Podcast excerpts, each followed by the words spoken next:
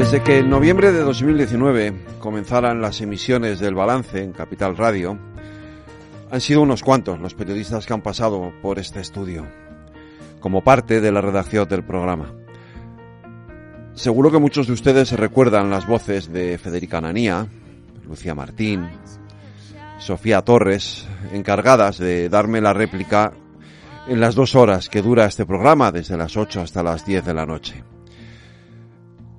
La última incorporación hace ya un año fue la de Aida Skireg, y es también la última a la que, con tristeza por mi parte, tengo que decir adiós. Querida Aida, crecer profesionalmente es parte del desarrollo de toda persona en esta vida, y más en el caso de un periodista. Cuando llegaste venías de un mundo muy distinto, el de la televisión, y tuviste que cambiar el chip para adaptarte al lenguaje de la radio. Lo supiste hacer, rápido, sin casi tiempo para entrenar la voz o el estilo.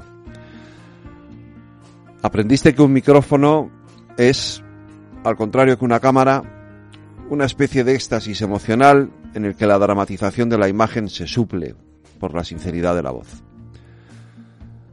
En estos dos meses hemos ido creando un lazo de complicidad y detrás de tus brotes de franqueza siempre he encontrado tu nobleza andaluza. Sé que te vamos a echar de menos, que yo te voy a echar de menos, pero también sé que tengo que apoyarte en tu camino. Pero me gustaría que te fueras con la sensación de que aquí has dejado un buen recuerdo, el recuerdo de un trabajo bien hecho, el recuerdo de una voz franca y honesta, el recuerdo de una compañera, de una amiga a la que deseo lo mejor en el presente y en el futuro.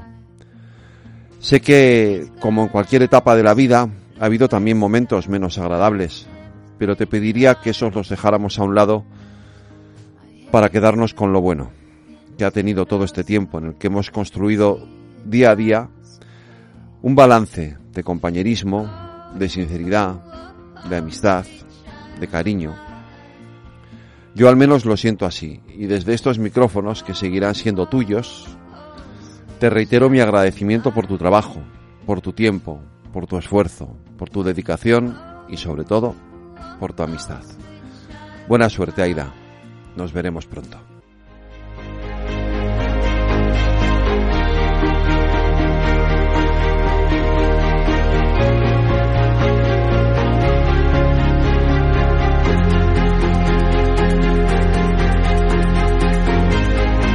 Todo el análisis de la actualidad en El Balance con Federico Quevedo.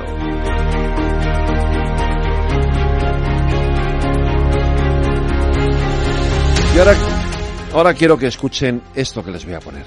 El Partido Popular tiene que dar explicaciones. El Partido Popular tiene que dar explicaciones del por qué en el sumario aparece el señor Tellado y aparece como el que iba a permitir o iba a hacer una reunión con eh, algunas personas de la trama. Mi pregunta es, ¿se produjo la reunión? Si el señor Tellado no acudió, ¿quién fue en su lugar? ¿Quién es Alberto? Que figura también dentro de, esa, de ese párrafo de, de, del auto, del sumario. Hay muchas preguntas en el aire que el Partido Popular tiene que contestar y que no lo está haciendo y justamente se dedica a señalar o a acusar a personas que siguieron escrupulosamente el procedimiento.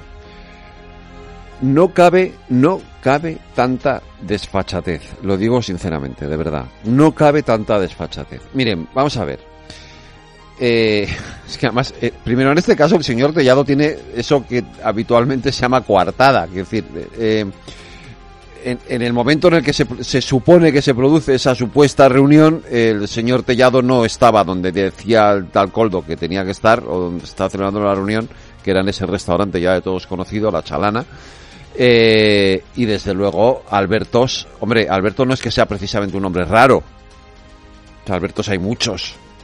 En el PP, en el PSOE, en muchos partidos, y sin, en, fuera de los partidos. Alberto, un hombre de, de, lo más corriente, de lo más común.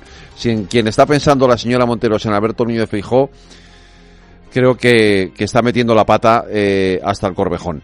Eh, el problema no lo tiene el PP.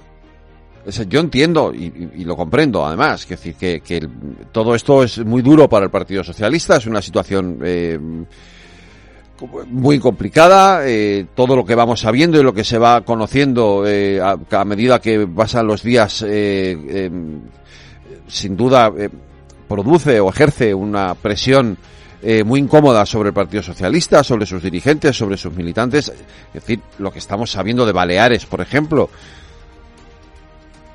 como la presidenta, expresidenta Francina Armengol, hoy presidenta del Congreso de los Diputados, permitió conscientemente que se contratara la trama sabiendo y a sabiendas de que las eh, famosas mascarillas que le compraba esa trama eran mascarillas fake, que no existían o que estaban estropeadas, pues hombre, es para que ahora mismo la presidenta del Congreso de los Diputados estuviese presentando su dimisión. Lo mismo digo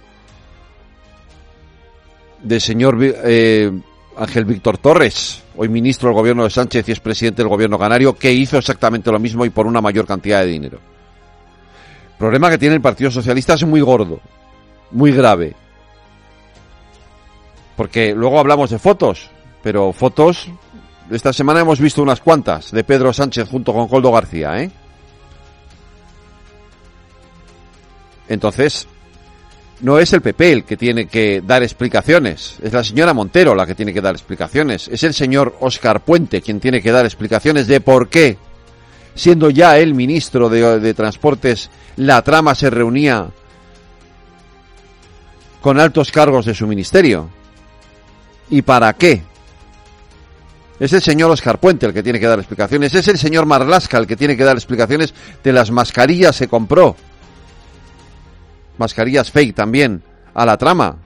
Es el señorilla que no sabemos realmente cuántas mascarillas compró el Ministerio de Sanidad. No es el PP el que tiene que dar explicaciones. Es la señora Montero, que ha sido con el dinero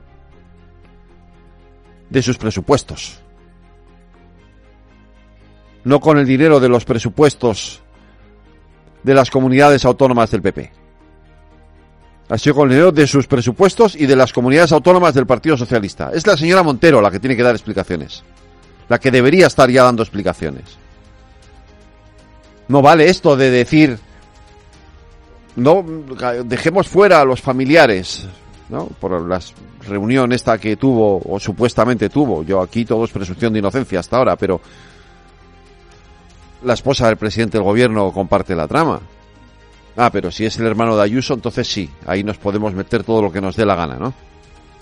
Hombre, yo creo que ya le vale al Partido Socialista. Insisto, desfachatez lo de la ministra María Jesús Montero. Una absoluta y total desfachatez.